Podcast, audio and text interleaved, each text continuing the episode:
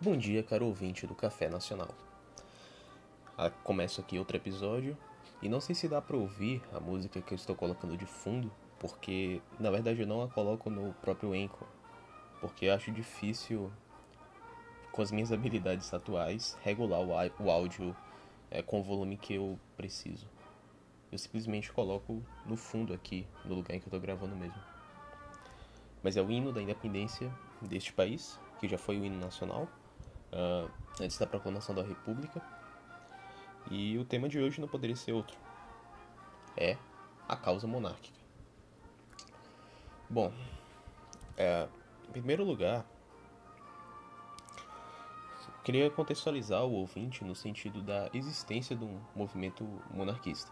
Sei que muitos que me ouvem provavelmente já têm ciência de que esse movimento existe, mas eu queria fazer uma breve recapitulação, porque alguém pode estar me ouvindo, pode pensar que isso é uma mera hipótese, que eu estou falando de abstrações aqui. Pois bem, é, descendentes da princesa Isabel, especificamente do ramo de vassouras, uh, mantém a, a tradição dinástica e mantém a casa imperial. E atualmente o chefe é Dom Luiz Gastão de Orleans e Bragança, que é o imperador de Júri. Se a monarquia for restaurada, não existe dúvida, esse indivíduo tem direito a, ao trono. Após ele, Dom Bertrand de Orleans e Bragança, que aparece um pouco mais na mídia porque seu irmão mais velho tem poliomielite. Infelizmente, ele tem dificuldades de é, aparecer muito, mas ele tem discursos e textos, enfim. Depois dele, é seu irmão Dom Antônio de Orleans e Bragança. Depois dele, os filhos desse irmão mais novo. Primeiro, Dom Rafael de Orleans e Bragança. Segundo, Dona Maria Gabriela de Orleans e Bragança. Esses últimos são da geração X, já são bem mais jovens, né? Depois de Dona Maria Gabriela de Orleans e Bragança, vem Dona Amélia de Orleans e Bragança. E daí em diante eu sinceramente não lembro mais. Bom, é, a Casa Imperial se posiciona oficialmente a favor de uma monarquia parlamentarista é, por meios legais, né, por um plebiscito novo.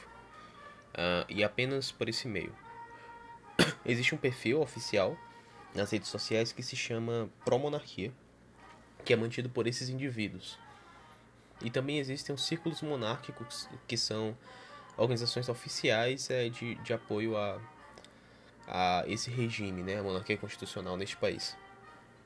Fora isso, óbvio, tem várias manifestações de apoio informais ao longo do país que não precisam de qualquer tipo de autorização da família imperial.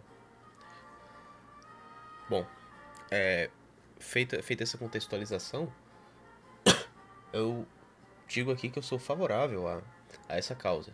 Entenda-se, a implementação de um regime de monarquia constitucional parlamentarista neste país. É... E o motivo de eu ser a favor já mudou muito. Apesar de pequenas bases permanecerem, eu já argumentei de diversas maneiras em favor disso e desisti de alguns argumentos. Justamente porque a popularidade desse movimento se dá muito mais pela grandeza histórica da, do nosso país, né? Pela, pelo modo como a nossa história se deu, pelo modo como a república foi implementada, e pelos fatos objetivos que os historiadores têm a nos contar sobre o segundo reinado, sobretudo, é, é muito mais isso que atrai as pessoas para a causa monárquica. Fica claro que existe algo estranho, fica claro que naquele momento é, a defesa da República partiu de homens que pioraram muito os direitos civis no nosso país e o funcionamento da máquina pública, que nos encheram de burocracia é, e na verdade foram muito elitistas no pior sentido. Enquanto havia um apoio em massa da população, tanto da população mais simples quanto de eruditos como Machado de Assis e Monteiro Lobato e André Rebouças, a monarquia. É, então, de cara já fica algo estranho por aí. Mas, como fala-se por aí, historicismo não tem valor epistemológico. O que quer dizer que eu não posso julgar se monarquia em geral é algo bom ou ruim, apenas porque no nosso país o movimento republicano foi assim ou assado, ou porque o nosso imperador foi assim ou assado. Justo. Então, existem maneiras diferentes de se chegar à conclusão de que, havendo uma dinastia, havendo uma família por direito é, destinada ao trono, destinada à chefia de Estado, ela deveria estar ali. A principal razão seria a unidade nacional.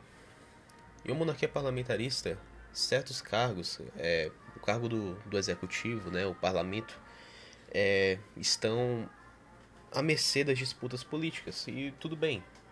O povo tem suas divergências sobre como os impostos deveriam ser administrados. Apesar de que boa parte do povo não entende isso, mas tudo bem.